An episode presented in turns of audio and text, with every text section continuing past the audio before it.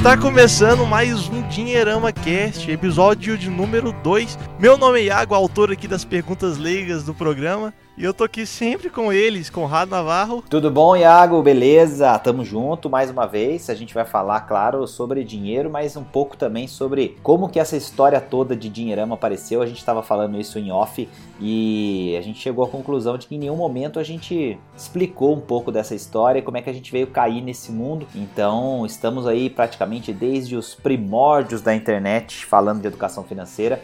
É um prazer, tamo junto. E também estamos com ele aqui num ambiente diferente, né? Ricardo Pereira. Opa, Iago.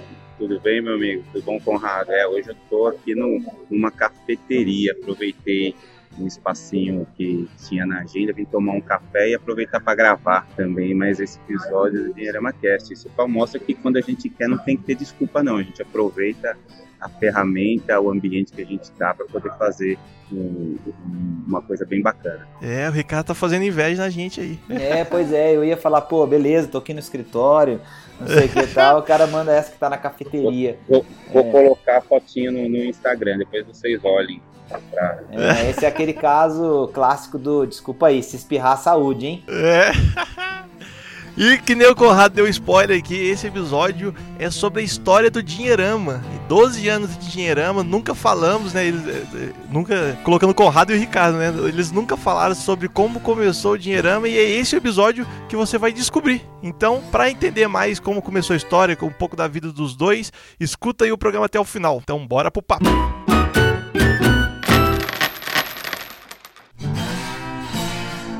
Legal, Iago, olha só que bacana essa, esse começo, né? O, eu lembro que a gente tava. Quer ver que legal? O, quantos anos você tinha em 2007, Iago? 2007 eu tinha 11 anos. 11 anos 11 de idade. Anos. Então a última coisa que você estava preocupado era necessariamente em ler alguma coisa sobre finanças pessoais, empreendedorismo, etc. Muito embora pelo seu perfil eu sei que seja é, alguma coisa você já estava planejando aí na escola e tudo mais, né? Tem cara de ser aqueles roleiros. 11 anos eu tava jogando Yu-Gi-Oh! É, então, tá vendo? E aí o, que é legal é que é, a história, ela, na verdade, começa antes de 2007 do ponto de vista pessoal, mas como negócio, como empresa, o Dinheirama existe oficialmente desde 2007. Então a gente está falando de 12 anos de uma empresa fo focada em criar conteúdo e soluções de educação financeira e, claro, é, nesse sentido, ajudar parceiros estratégicos a, com esse tipo de conteúdo, né, transformar os seus negócios. Enfim, a gente participou de muitas histórias é, bem sucedidas aí dentro do mercado financeiro como parceiros na criação de conteúdo e nessa proposta de educar financeiramente as pessoas. Né? A gente pode citar aí basicamente três grandes players que a gente já teve a honra de participar por muitos anos ao lado da, da estratégia deles. A gente é, trabalhou ao lado da Mastercard, a gente trabalhou ao lado da Rico, a gente trabalhou ao lado é, da Modal Mais. Inclusive a gente continua hoje é, trabalhando ao lado da Modal Mais e dentre outros muitos clientes em que a gente foi fazer palestras, trabalhos de, de cursos, conteúdo em company, enfim, tudo isso que continua acontecendo bastante. Mas assim, o curioso é que tudo nasce é, sempre de um interesse pessoal primeiro, né? E, e assim, investimentos e negócios particularmente são, são áreas que eu sempre gostei muito e que de uma certa forma sempre me mantive envolvido com isso, né, tentando empreender e, e enfim quebrando a cara algumas vezes e depois com algumas empresas que acabaram dando certo, é, participando um tempo da iniciativa privada e, e, e ao mesmo tempo tendo que pensar o que fazer com com o patrimônio que tinha conseguido alcançar nessas aventuras empreendedoras e tal, e, e em algum momento o, pensamento foi muito simples, né? Do tipo, é, imagina lá em 2007 que a gente estava instalando a versão beta do WordPress, né? Olha que coisa legal.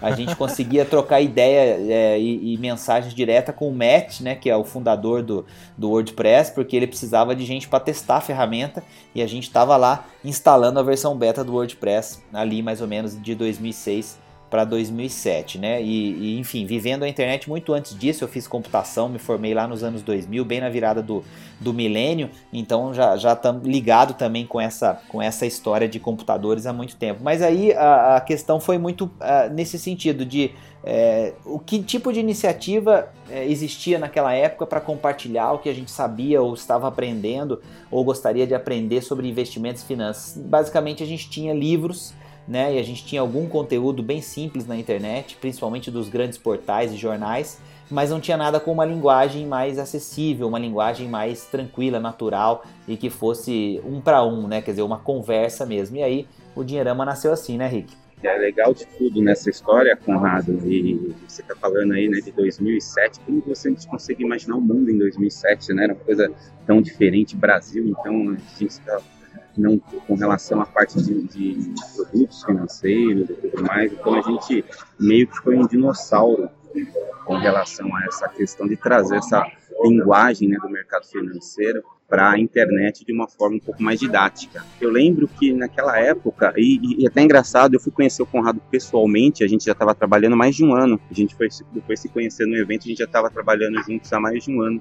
O Conrado é de Itajubá, eu sou de São Paulo, então a, a, a agenda nossa era basicamente é, ficar fuçando na internet, ficar conhecendo, lendo e tudo mais. Mas o mais bacana de tudo isso é que a gente jamais imaginava que mesmo a gente trabalhando, enfim, fala trabalhando em termos de dedicação, né, estávamos nos dedicando ao projeto Dinheirama, mas naquele momento, naquele início, a gente não pensava no Dinheirama como um negócio, né? A gente sempre imaginou que fosse mesmo a oportunidade da gente compartilhar conhecimento, de aprender também com as pessoas que estavam interagindo com a gente. Essa foi, eu acho que a sacada inicial e a coisa foi ganhando tamanho, foi se tornando uma referência dentro da internet brasileira daquele, daquele período, justamente porque a gente sempre foi muito aberto a, a, a, essa troca, essa interação com as pessoas. Hoje em dia a gente fala bastante de engajamento, né, redes sociais e tudo mais, mas é, naquele, naquela época era tudo dentro do blog mesmo, respondendo comentários, a gente fez fóruns,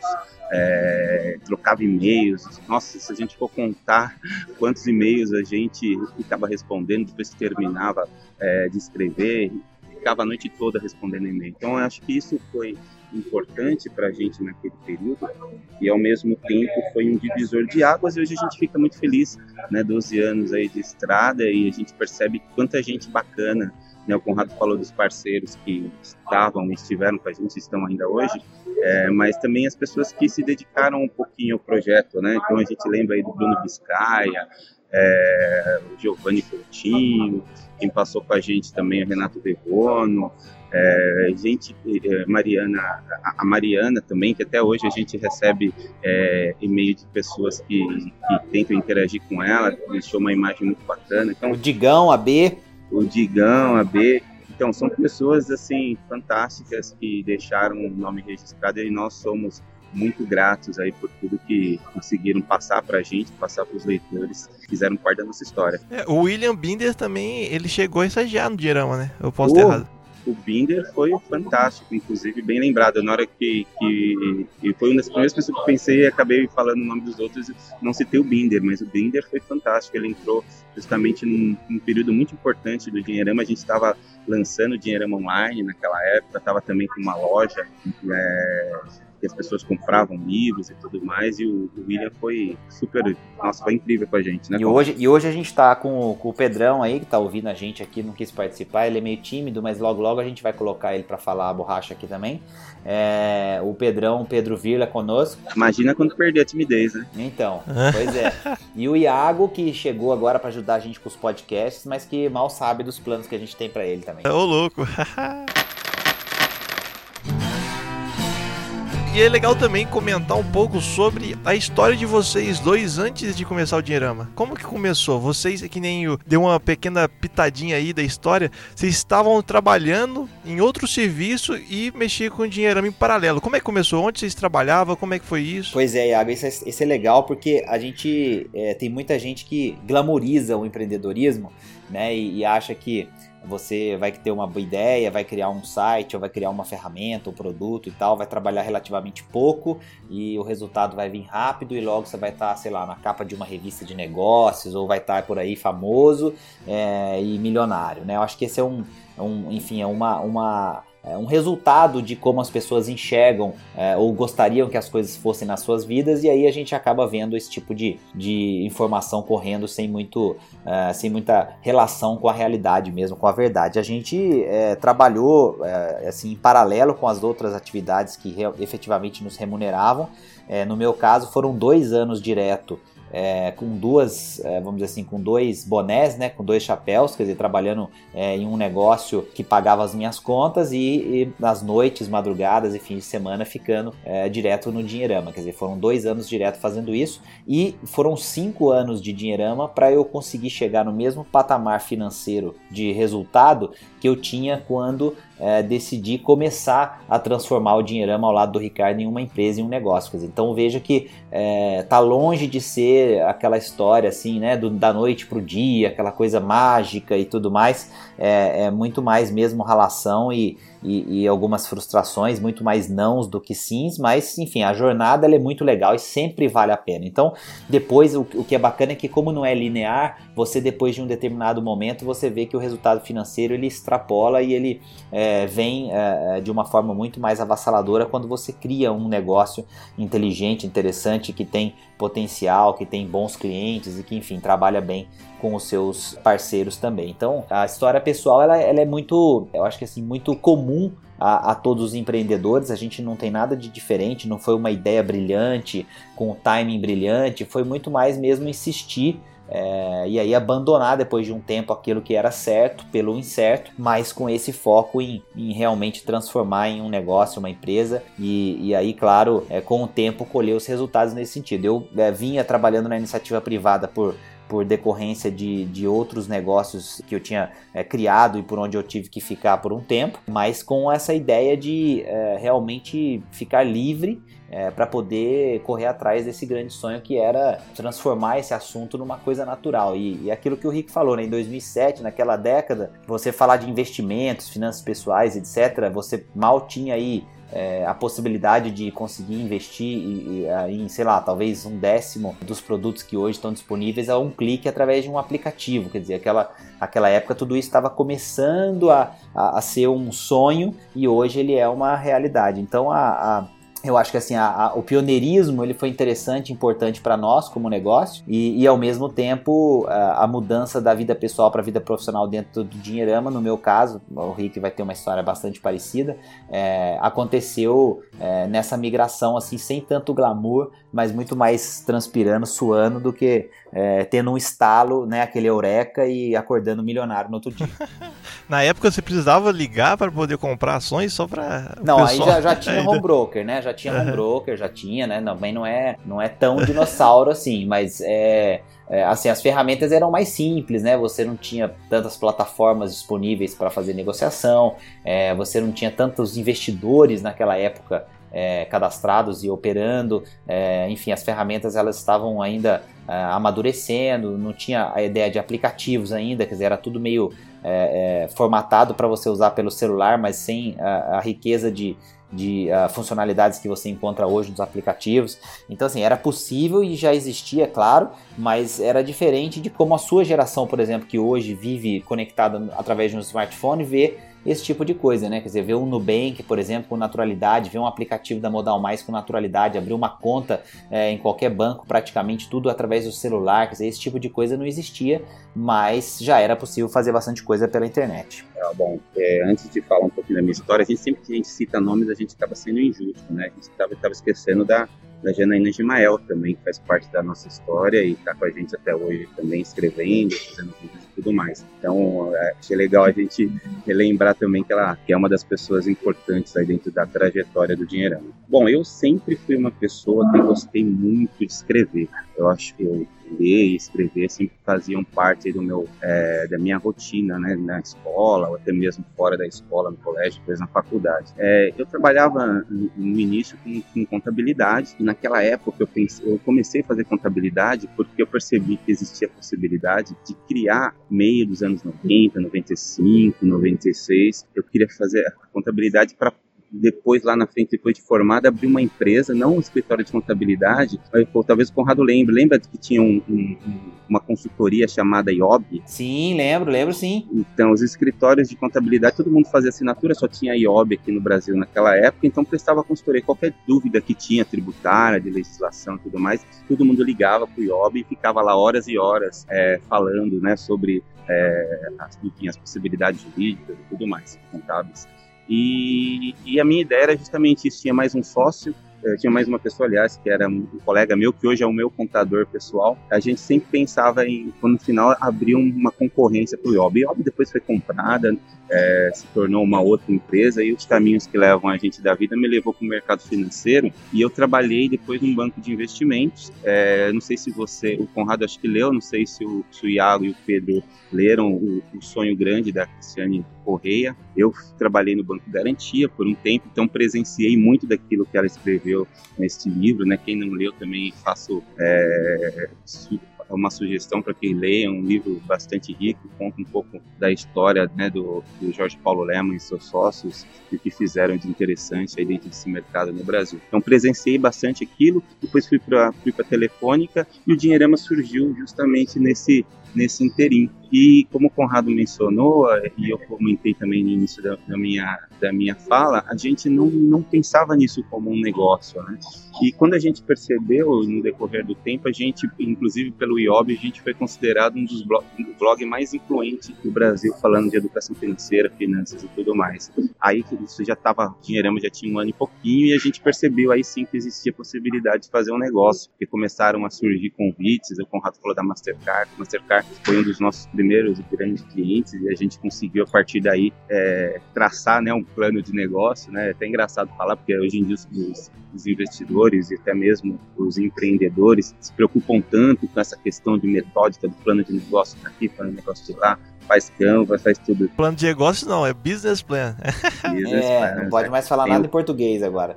Tem, tem o Canvas e tudo mais e a gente meio que o negócio foi se desenrolando naturalmente. É claro, eu acho que talvez o segredo do sucesso foi mesmo a gente tendo tempo escasso, a gente se dedicava assim como se fosse o nosso ganha-pão principal, né? Coisa que não era. A gente sempre fez com muito amor, com muita paixão e procurando sempre fazer o melhor.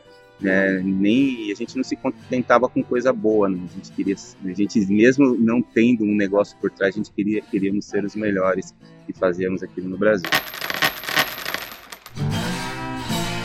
Ô Iago, é engraçado você falar isso do business plan, porque é, eu tive outras experiências empreendedoras, inclusive antes do, do, do Dinheirama, enfim, e de lá para cá também já participei de outras, outros negócios, alguns que, que, que, ficaram pelo caminho, outros que ainda existem, enfim, outros que estão nascendo, e é, é, engraçado porque desde essa época, é, tudo que se fala muito hoje, que se transformou meio que em chavões, e aí viram livros, palestras, apresentações, etc., o empreendedor sempre teve que fazer, né? Quer dizer, quando você está tentando uma estratégia de negócio que não está dando certo, você tenta mudar a maneira que você está oferecendo o produto, ou tenta criar um produto novo, ou tenta buscar um nicho diferente e tal. Hoje isso chama pivotar, né? Então tem um nome bonito para isso e tal. Né? Aquela época você abria uma é. empresa e, e, e, fazia a empresa vingar e tentava fazer a empresa vingar e era uma empresa. Hoje é uma startup, né? Porque aí tem tração, a empresa a startup pode ficar gigantesca, todo mundo quer ser unicórnio, bilionário e tal. Então hoje em dia você falar que você tem uma empresa é,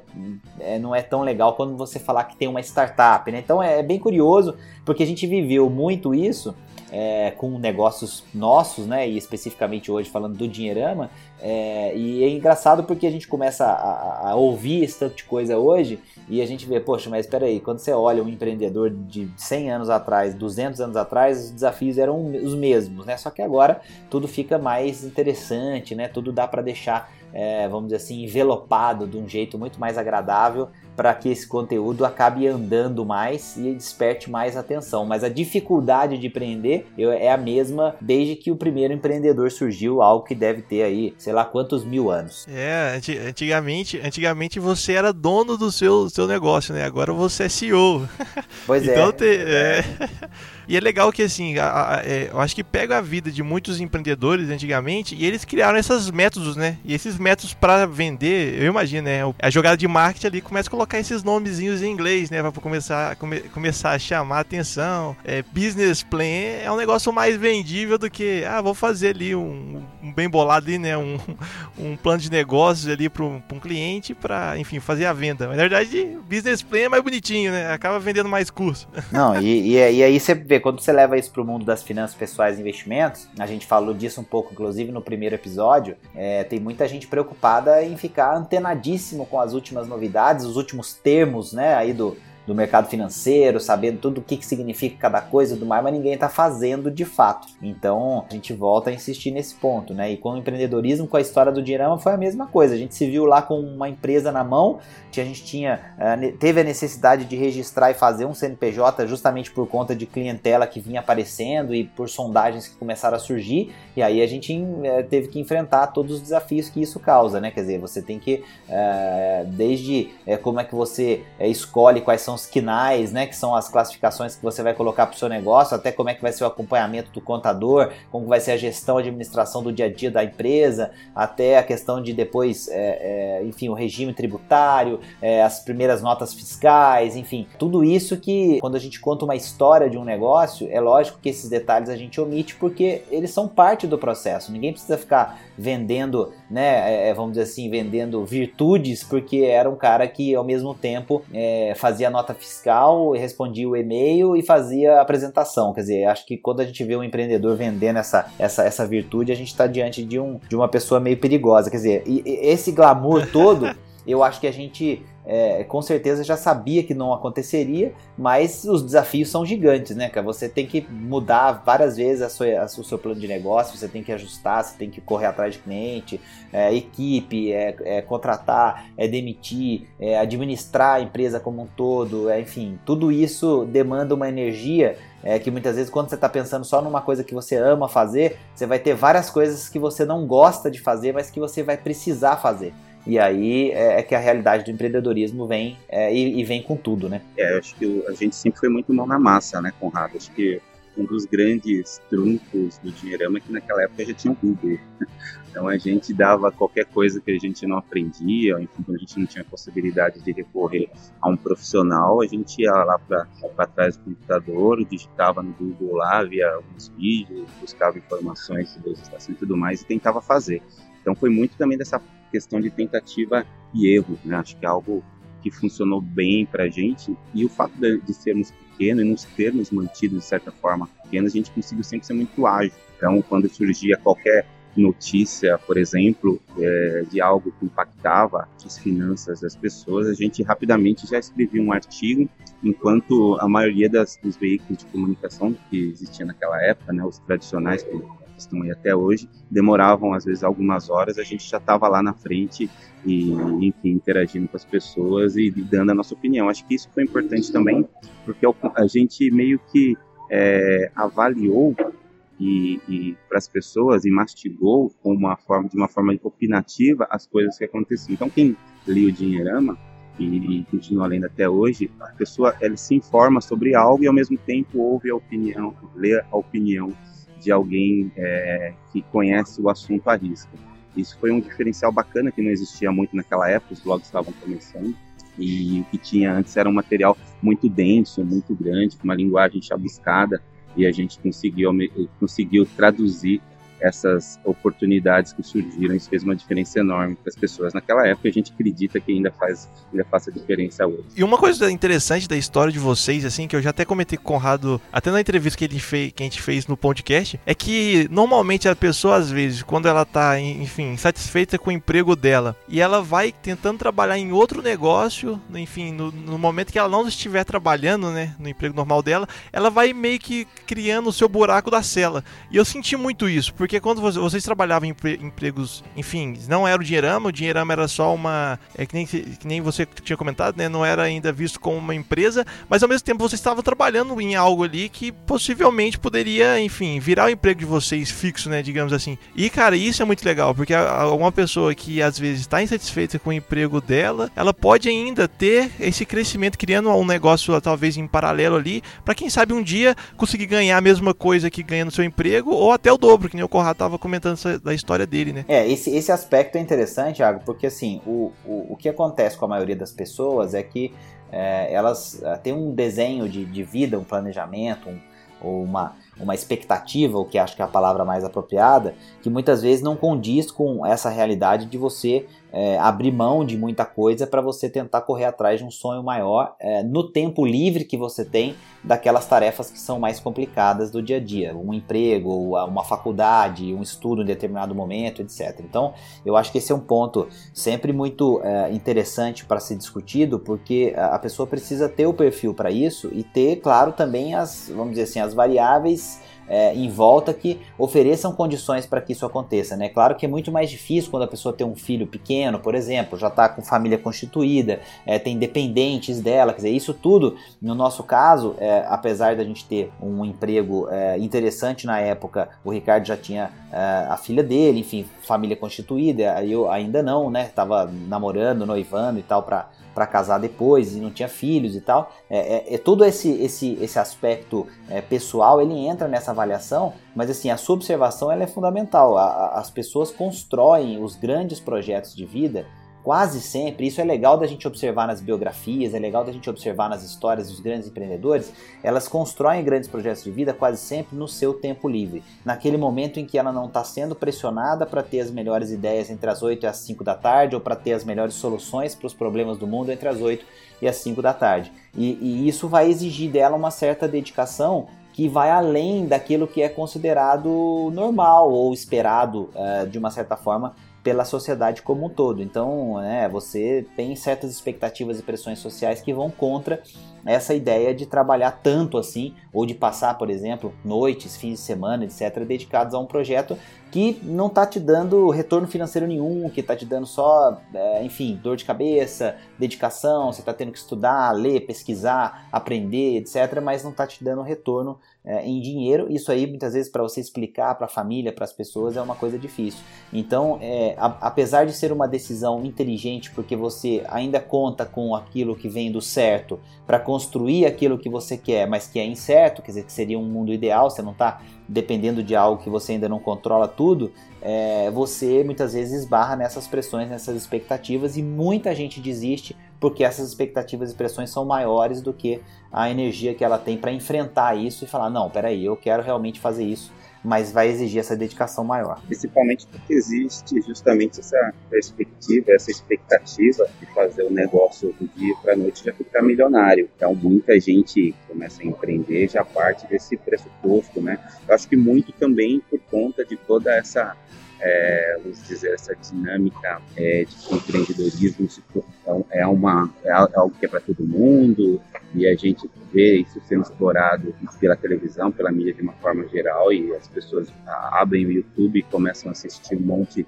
de empreendedores de sucesso lá contando suas histórias, servindo sim de inspiração, mas acabam não oferecendo às pessoas justamente essas, esses altos e baixos aí que são constantes e que também que existiram com a gente. É, o Conrado mencionou, a gente demorou um certo tempo para começar a ter vamos assim dizer, uma como empreendedores, né, com uma renda que fosse parecida com o que a gente tinha quando é, fazíamos parte da iniciativa privada. Então, é, mas a gente sempre acreditou, acreditou no modelo, acreditou que, que é, que aquele período seria importante, é, pra, até para a gente mesmo aprender a fazer uma coisa de melhor qualidade. Então, a, a, oportunidade de colocar em prática, até mesmo antes do Dinheirama, alguns conceitos de educação financeira dentro da nossa vida pessoal foi bastante importante, foi importante demais, na verdade, para que é, quando, a, vamos assim dizer, o bicho pegou, de, a gente tinha a reserva de emergência, a gente tinha alguns outros ativos que a gente poderia utilizar para poder passar por períodos de, de, vacas magras. Então, acho que a gente fez um pouco dessa lição de casa e no decorrer do tempo foi fundamental para que o Dinheirama conseguisse, é, enfim, crescer cada vez mais. A gente perdeu clientes importantes no meio do tempo que a gente olhava, o que a gente vai fazer agora? Né? E por justamente perseverar, a gente conseguiu logo na sequência outros até melhores. Acho que isso faz parte do, do, do empreendedorismo e o empreendedor precisa conviver e, e, saber que existem muitas vezes até mais baixos, até mais períodos de, de baixas do que de alta. Então é, é importante não acreditar que sempre tudo é uma beleza.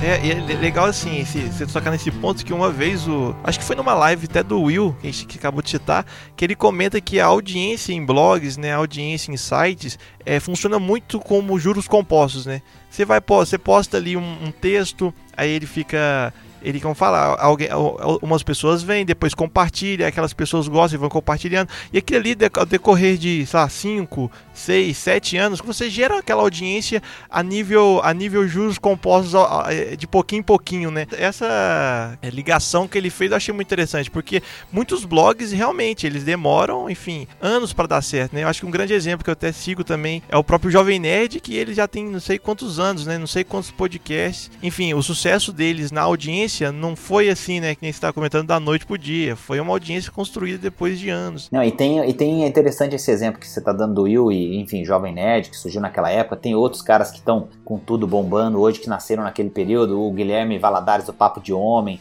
o, tem o, o Caio é, Novaes do, do Brog, Ana Maria Brog, né? Ah, que é um dos maiores canais do YouTube de culinária. Enfim, tem uma galera, muita gente que saiu daquela mesma época. A gente, inclusive, é, se reuniu muito naquela época ali, se encontrando em eventos e, e, a gente tinha figuras muito bacanas naquela época, o Manuel Lemos, por exemplo, que hoje é um grande investidor aí, sócio de alguns fundos, é, que naquela época criou uma iniciativa chamada Blog Blogs, que era um, um diretório de blogs aí muito, muito legal, enfim, teve, tinha o Manuel Neto, que tinha um blog muito legal também chamado Tecnocracia, o, o, o Marco Gomes, né, que fundou naquela época, um pouco depois, a Bubox, né, que foi um case muito legal de publicidade online e marketing digital, depois vendida para a FTPI, né, adquirida pela FTPI, é, enfim, que, que é agência, inclusive, do Jovem Nerd, por exemplo, e a gente já teve a oportunidade de trabalhar com eles também. Então, assim, tem é, esse mundo ele é relativamente pequeno, né, quando você começa a observar os cases de sucesso, né, a gente tem o Merigo do Brainstorm 9 também, enfim, é, é, é, mas ao mesmo tempo ele é muito grande no impacto que ele causa nas pessoas e na possibilidade de você ser mais um desses players que vingam, né? Eu acho que a, a internet tem essa, essa característica de permitir que as pessoas possam é, é, dar voz né, aos seus sentimentos, às suas emoções e aquilo que elas sabem também para poder ensinar aos outros e tudo mais. E, e, o, e, o, efeito que você comentava é o que a gente gosta muito de, de chamar de efeito cauda longa, né? Tem um nome é, bonito para isso que você falou aí, que é a questão de você é, construir a sua credibilidade, a sua autoridade é, ao longo do tempo. E eu acho que o maior ativo é, que um profissional tem é, é, o seu nome e, lógico, aquilo que está associado ao seu nome, do ponto de vista de credibilidade, autoridade e tudo mais. E o Dinheirama a gente tem um orgulho muito grande é, de ser lembrado sempre quando a gente conversa ou entre clientes, amigos, etc., como uma empresa né, de pessoas muito sérias e que tem uma credibilidade muito grande no mercado, justamente justamente por trabalhar o conteúdo de uma forma sempre séria, sempre né, eh, honesta do ponto de vista da mensagem que a gente passa. Acho que quando a gente escuta, por exemplo, um podcast como esse, isso fica bem claro, né? A gente tem que aprender, inclusive, a brincar um pouquinho mais para deixar esse conteúdo sempre mais divertido e tal, mas a gente é, não consegue não, não falar as coisas que precisam ser faladas. E eu acho que um pouco da nossa história de sucesso vem muito também das pessoas que, é, depois de uma certa fase da vida, a gente tem geralmente leitores e espectadores e seguidores que são mais maduros, que passaram por alguma fase da vida é, em que é, é, o espaço para entretenimento é, sempre foi maior do que o espaço para coisas mais sérias e mais importantes, e aí ele vê que em algum momento ele vai ter que mudar isso e equilibrar melhor isso, e aí o Dinheirama entra justamente nesse momento, então a gente é sempre reconhecido por isso, e, e, e é muito legal, porque o efeito cauda longa, a gente está 12 anos, a gente tem muitos materiais que foram criados lá atrás e que continuam andando, indo bem e gerando aí muito, muito barulho, muita, muito bate-papo, muito, né, enfim, em redes sociais que muitas vezes nem eram significativas naquela época, né? Então é muito engraçado isso também, porque a gente já existia Twitter, por exemplo, já existia Facebook, já existia um monte de coisa, mas a, a importância de cada uma dessas redes sociais ela, ela, é, ela muda com o tempo. E, e, o conteúdo é sempre o que é mais relevante, mais importante, então a gente sempre está é, tá pronto para criar o bom conteúdo independente da plataforma. É, em 2007 teve, eu, eu não sei se vocês tiveram, então, a comunidade do Dinheirama no Orkut, então. é, a gente, a gente já nasceu meio que voltado para outras redes sociais, na verdade, mas assim, é, a gente usou muito o Orkut, cara, eu lembro demais aquilo lá. É, e enfim, aprendemos com muita gente que está é, já até mais tempo que nós criando conteúdo de educação financeira. Tem exemplos bem legais, Clube do Pai Rico, é, enfim, tem, tem uma turma bacana que está por aí fazendo um trabalho já legal que usava bastante o Orkut e que depois continuou, né? Hoje é Instagram, hoje é outro, são outros, é, outros meios aí, né? O próprio Facebook vem caindo é, bastante no, no, no, interesse das novas gerações que preferem o Instagram, né? Daqui a pouco eu não sei qual vai ser a outra plataforma, mas enfim, o legal é que tem conteúdo muito bom que a gente pode espalhar em qualquer plataforma. Acho que esse é o mais difícil, né? Só complementando, naquela época, você falando em redes sociais, naquela época o que fervilhava eram os fóruns, né, Conrado? Isso, tinha muito fórum, é, tinha muito fórum que, que depois a, a pessoa tentou ir para os grupos de Facebook, né? De certa forma mataram um pouco dos fóruns, mas é, até hoje é interessante que a gente vê alguns grupos bem nichados que adoram fóruns, né? Os gamers gostam de fóruns, é, alguns caras que gostam de carros usam bastante fóruns também.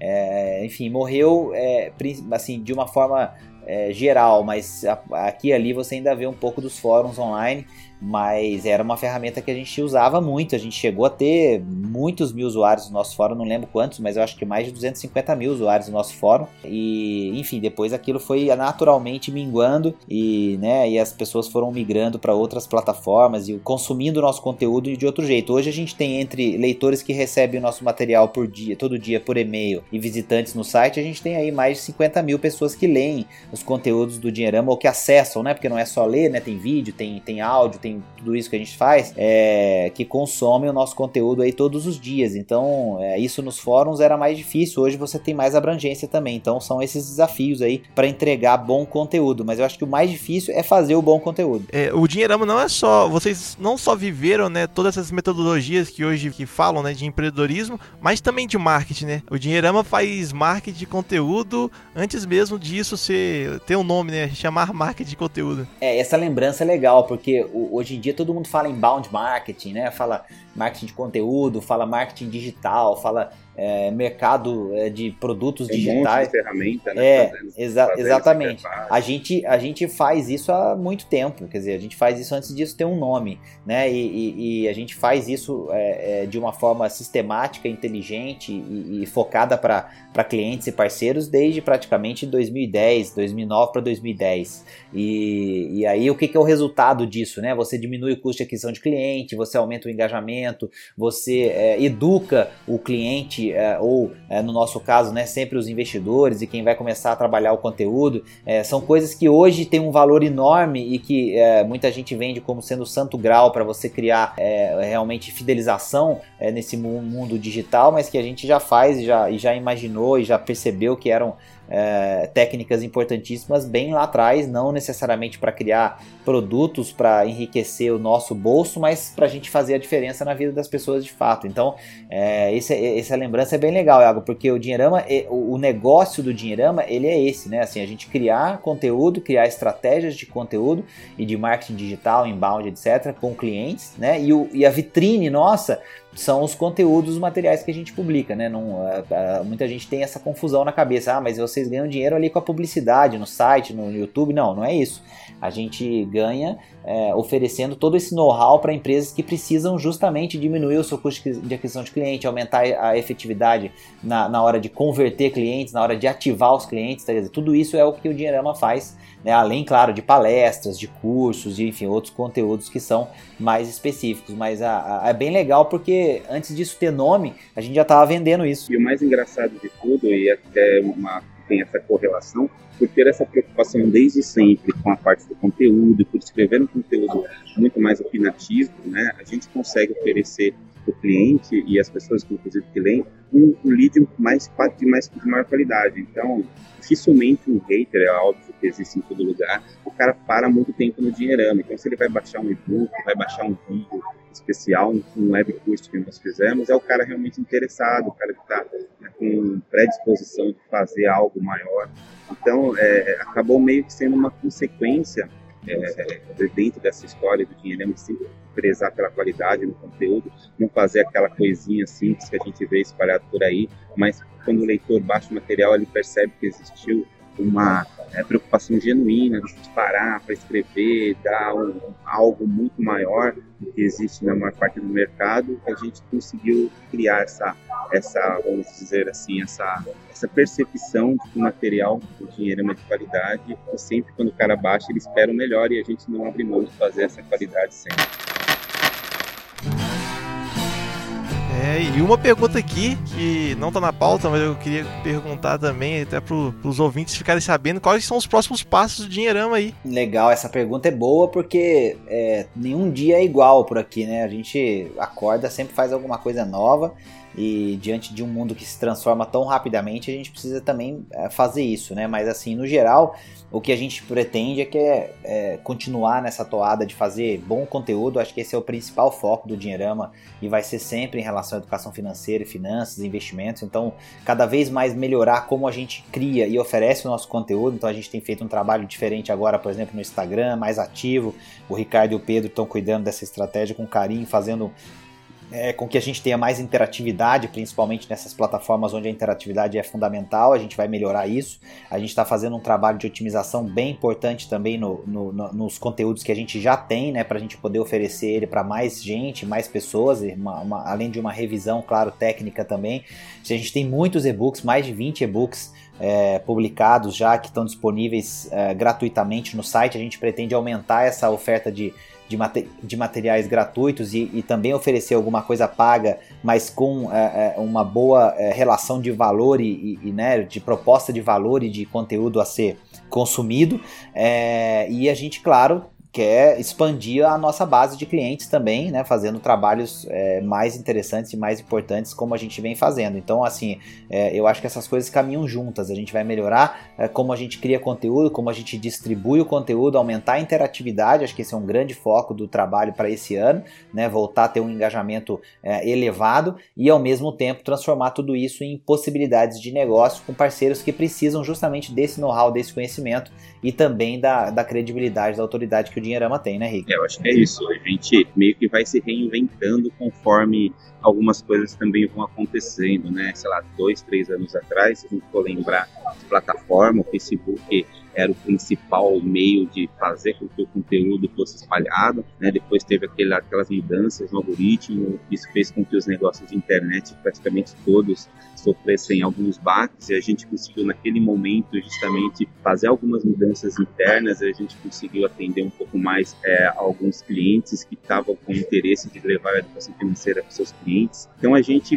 é, tem essa facilidade, a gente já falou de ser pequeno, mas a gente age muito rápido muito rápido e acaba se adequando um pouquinho às coisas que vão acontecendo. A gente, acho que uma coisa é, é, é, é óbvia, a gente está apostando cada vez mais no conteúdo, mas não conteúdo pelo conteúdo, mas ainda deixar ainda com maior qualidade. A gente tem um olhar bastante é, otimista com relação ao podcast, até por conta disso a gente fica feliz em retomar essa terceira temporada do Dinheiro Amacast, né, de trazer o, o Iago para dentro da para dentro do nosso bot, para ser uma das um dos principais aí que vão ajudar a gente a remar. E, e, as perspectivas são positivas. A gente fica bem feliz de fazer parte da história da internet brasileira é, e de ter construído algo de valor assim para os nossos leitores. Então, eu acho que o futuro para a gente, olhando de uma forma assim bastante sincera, assim, é bem positivo. É, falando por mim aqui, cara, poder aprender com vocês que já estão enfim, trabalhando mais há 12 anos, né, fazendo aniversário de 12 anos, é uma honra, de verdade. E com certeza, para quem está ouvindo também, poder ouvir a história de vocês, aprender com a história de vocês, tudo que vocês já passaram, tudo que vocês já fizeram, com certeza também é um conteúdo de muito valor. E é isso aí, longa vida aí ao Dinheirama. Pois é, vamos junto. É 12 anos, mas a gente quer mais 12, e mais 12, e mais 12, e que as pessoas estejam com a gente acompanhando, é, incentivando, motivando, é, aprendendo e, claro, compartilhando aquilo que achar legal e que mudou a vida né, né da sua vida. E, e acho que esse é, essa é a essência. A gente é, gosta muito dessa interação. Mais uma, mais uma maneira legal aqui que é o podcast. A gente falar de uma forma mais livre, mais solta. E vem novidades aí, a gente vai continuar com esse tipo de conteúdo, vai fazer mais, é, enfim, mais é, é, trabalhos para interagir com as pessoas nas plataformas. Tudo isso que a gente comentou vem, vem forte em 2019, 2020, por aí vai porque a gente acredita que a educação financeira como, como instrumento de liberdade e cidadania é realmente fundamental e a gente chegou onde a gente chegou porque tem muitos brasileiros né, que acreditaram nisso. A gente fez esses dias uma, uma, umas, umas contas aqui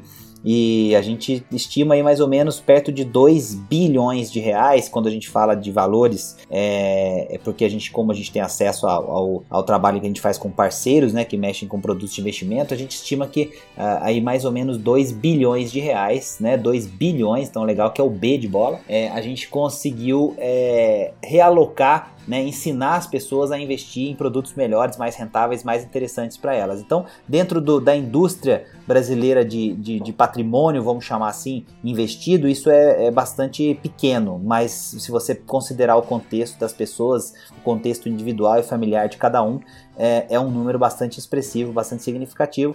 Então a gente conseguiu movimentar 2 bilhões de reais com, com aquilo que a gente compartilhou, de maneira que essas pessoas tenham investido melhor o seu dinheiro, cuidado melhor do seu dinheiro. Então, isso pra gente é motivo de muito orgulho e a gente vai continuar nessa toada, tem muita coisa para vir ainda. É legal porque a gente está vivendo um momento, sua perspectiva política, econômica bastante interessante no Brasil, né? Existem é, mudanças que vão aí, de certa forma, fazer com que as pessoas se preocupem mais em ter que lidar com o seu próprio dinheiro, que as pessoas precisem começar a pensar cada vez com maior antecedência na aposentadoria. E o Dinheirama cumpre um papel importante mostrando o caminho, orientando as pessoas. E acho que a mensagem final, pelo menos da minha parte, é que os leitores, ouvintes, é, podem contar com a gente para superar os desafios econômicos e financeiros daqui para frente, como a gente fez na nossa história toda. Tamo junto. É, pessoal, então estamos terminando aqui o nosso segundo Dinheirama Cast, esse podcast que é Educação Financeira na Veia. Muito obrigado, pessoal, por estar tá ouvindo aqui. Siga nas nossas redes sociais, siga o nosso Instagram, o nosso canal do YouTube, Facebook. E se você está ouvindo é, esse podcast, segue a gente também nas plataformas de podcast que tem por aí. É só digitar Dinheirama Cast junto que você vai encontrar em qualquer outra plataforma aí de podcast, seja Spotify, iTunes. Muito obrigado, pessoal. Muito obrigado, Conrado. Muito obrigado, Ricardo. Tamo junto. Um abraço, gente. Obrigado. Logo, logo tem mais. Opa. Vamos nessa. Valeu, galera. E fui!